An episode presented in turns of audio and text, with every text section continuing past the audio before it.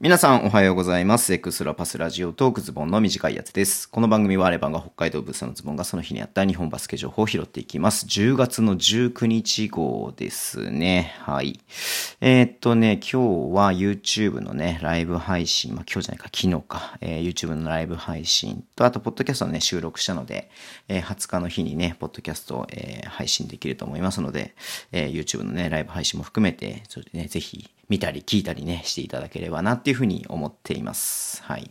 まあ、なんだろうな。まあ、3節、先週末の試合のことをね、メインに話してますけれども、ちょっとなんかね、こう、焦点が絞りきれずに喋っちゃったので、なんかちょっとダラッとしちゃってますけれども、はい。よろしくお願いします。ポッドキャストの方はね、まあ、いつも通りみたいな感じで、先週ね、ちょっとやらなかったのでね、えっ、と、まあ、ちょっと長めになっちゃいましたけど、また2時間ちょっとかな。うん。2時間半いかないぐらい、えーありますので、ぜひ聞いてみてください。はい。で、えーっとね、まあ、ニュースなんですけど、今日ね、えーっと、福島と、えーアースフレンズ東京 Z のね、試合、えー1試合やってましたね。うん。まあ、最終的な点差は3点差で福島が勝った試合だったんですけど、僕ね、ずっと見てたんですが、まあね、えっと、うん、まあ、10点ぐらいのリードをずっと福島がえしていて、えーそのままね、こう、っていう感じで終わっちゃったかなっていう、最後ね、ちょっと、あの、アスプレが詰めたんだとは思うんですけれども、うん。まあそういう感じの試合でしたね。まあなんかお互いのいいところをお互いが消し合ってるみたいな感じだったので、見てる方としてはね、なんか、すげえ面白いなっていう試合っていうよりも、なんかこう、あれあれあれっていう間に終わっちゃったみたいなね、感じだったんで、なんかこうね、えー、まあいい試合はいい試合だとは思うんですよ。うん。あの、すごく、なんだろうな、こう、クロード好みな試合だなっていうふうに思いましたけれども、ちょっとなんかね、初めて見た人が見る見ると、なんかこうずっと盛り上がらないまま終わっちゃったなみたいな感じの試合だったのかなっていうふうに思います。うん。で僕ね、明日、えー20日の日ね、明日じゃ今日か20日の日ね、えっ、と、福島までちょっと行ってこようかなっていうふうに思ってるので、またいろいろね、レポート書いたりとか、まあいろいろとね、えーもしかしたらまたね、あの、インスタライブやるかもしれないけれども、うん。そちらもね、楽しみにしていただければなっていうふうに思っています。はい。で、あれなんだよね。えっと、アスフレがね、綿貫選手が、えっと、体調不良でね、欠場ってことでチームに帯同しなくて、まあ、ポッドキャストの中、違う、えー YouTube の中でも話したけどね、やっぱり綿貫選手がいないことによって、結構アスフレのガード陣がね、結構影響があったかなっていうふうに宮本くんも見ていたみたいで、まあ、僕には逆に久岡くん頑張ってたなっていうふうにね、思って、まあ、パフォーマンスがいいか悪いかっていう問題よりも、彼がね、あの、頑張ってるっていうね、姿が、あの、すごくいいなっていうふうに思いましたし、うん。まあね、いいチームだしね、うん。明日、東堂さんとね、森山さんの話聞けるのも楽しみだなっていうふうに思ってますし、うん。あとあれか、スフレで言うと、二平くんがね、あの、短期契約だったんですけども、契約解除っていうことになってしまって、うん。二平くんなんかね、本当に高校生の頃、まあ、僕はリアルタイムで見てないけども、話を聞く限り、かなり有力な選手でね、うん。っ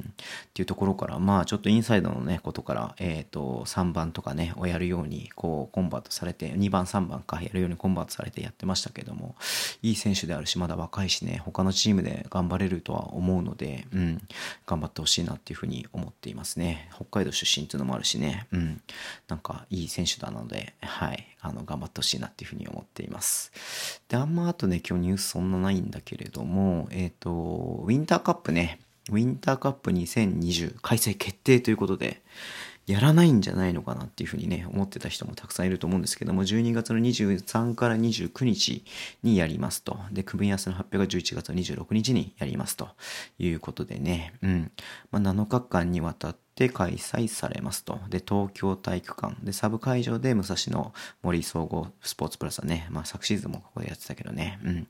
やりますと。で、男女60チームのトーナメント3位決定戦は行わないということなんですけれども、まあもうほぼほぼフルでね、えー例年通りやるってことだよね。うん。で、47都道府県の代表校プラス JBA のね、登録の校数の多い上位、えー2都道府県から2チーム、さらに全国9ブロックにおける各ブロックの都道府県から客観的な事実に基づいて、えー男女各 1, 1チーム、うん、が推薦されて開催1枠として開催地の都道府県からさらに男女1チームっていうことで出てくるみたいですけれども、うん、すごいよね。だからなんだろう。ただ保護者とチーム関係者だけが入れるということですね。うん。